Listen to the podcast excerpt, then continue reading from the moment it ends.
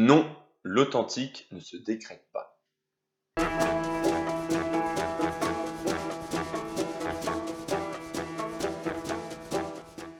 Le retour en grâce du jambon beurre, les cantines et les comptoirs qui poussent comme des champignons, et la très louable obsession du localisme. Autant de signes d'une quête d'authenticité menée à l'ère de la métropolisation globalisante et standardisante. Paris est sûrement l'exemple paroxysmique d'une recherche de concret et d'authenticité face à une disneylandisation croissante provoquée par un tourisme de masse affranchi de toute forme de régulation. Mais après la standardisation de nos lieux et modes de vie, poussés par la globalisation économique puis culturelle, un retour en arrière est-il possible? Chercher le vrai dans un ensemble faux est paradoxal. Telle est la thèse de Jean-Laurent Cassely dans son ouvrage No Fake, qui se présente comme une contre-histoire de notre quête d'authenticité. À partir du concept d'exonostalgie, l'auteur forge l'expression hyper-France, qui désigne la remise en valeur récente de pratiques alimentaires comme le jambon beurre, ou bien de loisirs comme la pétanque, bien souvent des ersatz. Face à une France périphérique, déclassée, un pan de la France des métropoles souhaiterait revenir à une certaine époque, sûrement en, réaction aux Trente Glorieuses qui ont été marquées par la domination du fonctionnalisme et de l'utilitarisme sur l'esthétique. Un demi-siècle plus tard, les grands ensembles, les pavillons et les grandes surfaces sont voués aux gémonies par les citadins aisés en quête d'authenticité. Comme pour le Saint Graal, ils la cherchent tous. Et le monde n'aura de paix qu'après sa découverte. Mais, paradoxalement, c'est à celui qui ne la cherchait pas qu'il sera donné de la trouver. Quels que soient les moyens, l'authenticité ne se décrète pas, ne s'achète pas. Pour sortir d'une grille d'analyse globale, l'exemple, anodin au premier abord, du Polaroid est probant. C'est ce que Cassely appelle la gentrification du passé. À l'échelle d'un quartier, cela peut être la reconquête de son esprit et de son historicité.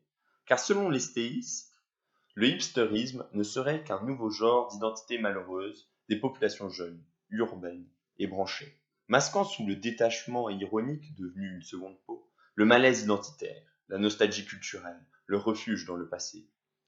Face à la généralisation de nos existences, il y aurait une forme de réaction dans le comportement du, hipster. Après s'être désencastré des sphères culturelles et nationales, l'individu des métropoles souhaiterait se réencastrer dans une identité locale, sa région, sa ville, son quartier, parfois contre vents et marées. Alors que la généralisation standardisante des années 70-80 s'assumait pleinement, la généralisation de l'authentique est honteuse, car elle marque une forme de regret, de retour en arrière. Gare à l'Eurydice en marche, qui serait tenté de se retourner pour vérifier si Orphée est toujours là. Il s'agit de regarder ce qui se faisait avant, mais également ce qui se faisait dans les autres classes sociales. Dans un souci de réappropriation de l'identité populaire, de sa ville, le anywhere, citoyen urbain et instruit, gagnant de la mondialisation, est souvent pris dans la mode de consommer des denrées alimentaires simples à des prix élevés. C'est le cas du jambon beurre cité au début de l'article. Autrefois, le produit des classes employées et ouvrières, désormais des somewhere, pairs et urbains, et au niveau d'éducation relativement plus bas, il est devenu le produit phare instagrammable des touristes américains en pantacourt en leggings et des parisiens. Alors, Comment lier la globalisation américanisante des dernières décennies et la refrancisation en vogue L'enseigne Big Fernand a trouvé la parade en transformant le hamburger stigmatisé car associé à la malbouffe en hamburger plus fin et constitué de produits circuit courts. Au nom de l'ubérisation, le hamburger peut être livré à domicile au nez à la barre de la tradition française et repas de bistrot.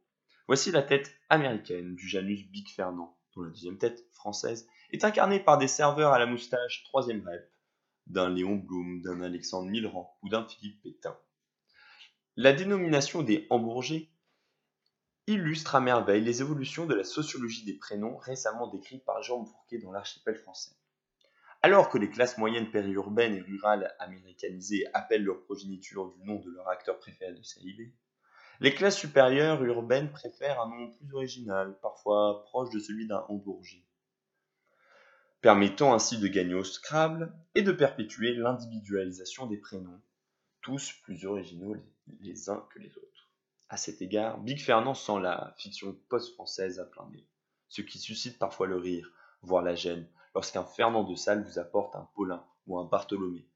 Ironie de l'histoire, l'auteur de No Fake, Jean Laurent, pourrait presque avoir un hamburger à son nom, alors même qu'il s'obstine à pourfendre ce que représente Big Fernand. En fait, non, mais passons. Si l'on peut reconnaître le second degré taquin et la réussite des hamburgers de Big Fernand, un autre exemple semble illustrer à merveille le plus c'est plus ça passe de Chirac. Le très récent Bistrot des Champs, situé sur la galerie commerciale à ciel ouvert que sont devenus les Champs-Élysées. L'enseigne se décrit ainsi. Napa carreau, bar ancien, le décor rétro fait du bistrot des champs un lieu charmant et populaire, on s'y retrouve entre collègues, entre amis ou en famille à toute heure de la journée pour passer un moment de détente en toute simplicité. Sick. Côté cuisine, le restaurant vous propose une cuisine typique de bistrot. Soupe à l'oignon gratiné, terrine de campagne, poireaux vinaigrette, tartare de bœuf, riolet, crème brûlée. Après avoir supprimé les contre-allées afin de faciliter le bond de magasin en magasin, l'implantation d'un bistrot populaire semble relever moins de la muséification que l'on retrouve malheureusement dans la plupart des villes touristiques que d'un mélange des genres ridicules sur une avenue historiquement considérée comme le haut lieu de la vie élégante parisienne. On en vient presque à regretter la muséification. La muséification est utile à des fins cinématographiques, donc souvent économiques. À ce titre, le fabuleux destin d'Amélie Poulain est une projection de fantasmes autour d'un Paris populaire de bistrots et de petits commerçants. Récemment, son réalisateur, Jean-Pierre Jeunet, a écarté la possibilité d'un second opus. Selon lui, Paris est devenu Soit. Mais son Amélie Poulain évolue dans une représentation de Paris empreinte d'exonostalgie. De ce fait, il a sûrement contribué à accélérer la Disneylandisation de Montmartre, qu'il dénonce implicitement par son refus. Dieu se rit des hommes qui déplorent les effets dont ils chérissent les causes, nous rappelle Bossuet, à bon entendeur.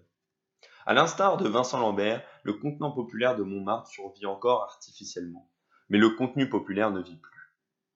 La disparition du contenu provoque une perte de sens du contenant. Malgré sa fantaisie, son rêve et son euphorie, le fabuleux destin d'Amélie Poulain est malgré lui une parfaite porte d'entrée pour une analyse sociologique de la gentrification du passé que décrit Cassely. Parfois à l'origine de l'autantoc, la gentrification consiste en une réhabilitation symbolique des espaces des quartiers populaires, après avoir évincé ses anciens habitants et la conscience de classe qui les reliait.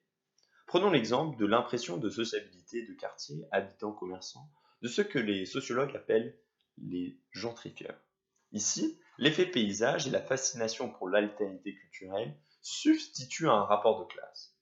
Face à la concurrence des grandes surfaces et la disparition des enseignes de proximité, les seuls petits commerces en capacité de résister sont des niches, bio, luxe, produits exotiques ou boucheries halal. La récupération de l'identité populaire et cosmopolite par les authentociste, s'inscrit dans une stratégie de distinction par rapport à la bourgeoisie traditionnelle, tensée par son élitisme et son exclusivité sociale, mais surtout vis-à-vis de la petite bourgeoisie périurbaine et du tertiaire, trop conformiste. Les dominés méprisés peuvent cependant se rire de l'autantoc dont fait preuve le dominant méprisant. Cette réflexion autour de l'autantoc nous amène à repenser notre rapport au mouvement. Les 30 génériques ont été l'avènement d'une standardisation de l'habitat digne de l'URSS, qui s'inscrivait dans une économie du déplacement entre travail et loisirs. En accordant la primauté à la rationalité architecturale et à la fonctionnalité, nous avons donné un ton inhumain à nos espaces urbains. Car le logement a replacé la demeure qui répondait aux besoins vitaux de l'âme humaine qu'est l'enracinement. Aujourd'hui, dépassés par le technicisme et l'économisme, nous avons de moins en moins prise sur le mouvement et la direction, si tant est qu'il y en ait une, que nous souhaitons lui donner. Les retombées de nos actions doivent être connues, qu'elles concernent nos modes de vie et ses réalités invisibles, ou bien plus concrètement, notre planète, car les contemporains ont un principe de responsabilité. Nous ne sommes pas pleinement souverains de nos modes de vie, car nous sommes à la fois héritiers et passeurs de quelque chose qui a parfois mis des centaines d'années à se dessiner. Détruire est plus facile que construire. Enfant, il est plus amusant de démolir un château de sable que de passer des heures à l'élaborer. Mais n'est-ce pas également vrai à l'âge adulte? Jamais l'homme n'a eu de telles capacités techniques, et donc de destruction. Une fois que certains changements ont lieu, il est très difficile, voire impossible, de revenir en arrière, à cause d'un effet cliquet. Alors, que faire? Le discernement et la conscientisation permettent de dépasser l'optimisme béni oui oui qui devient bien souvent une forme sournoise de l'égoïsme, une manière de se désolidariser du malheur d'autrui. L'identité malheureuse, qu'elle soit pleinement assumée par Alain Finkielkraut ou refoulée, le cas de Big Fernand, atteste de l'impossibilité du retour pur et simple en arrière. Mais le problème n'est peut-être pas là où on le pense. Comme l'écrit Peter Sloterdijk, à force de penser la modernité comme une rupture avec le passé, elle est devenue un divorce avec l'avenir. Dans nos entreprises de transformation, l'obsession de la table rase par un désir de supériorité par rapport à un passé incapable de se défendre a débouché sur un manque de réflexion quant aux conséquences de nos actions. La rupture pour la rupture. Mais de toute façon, ne serons-nous pas morts lorsque nos descendants viendront nous reprocher nos changements? C'est le serpent qui se mord la queue. La solution, si tant est qu'il y en ait une, penser nos modes de vie et les modifications que nous souhaitons y apporter en ayant en tête une éthique du futur. Merci à vous d'avoir écouté. N'hésitez pas à vous abonner sur SoundCloud, Spotify ou Apple Podcast au podcast d'Homo Et nous, on se retrouve dans 10 jours pour un nouvel article.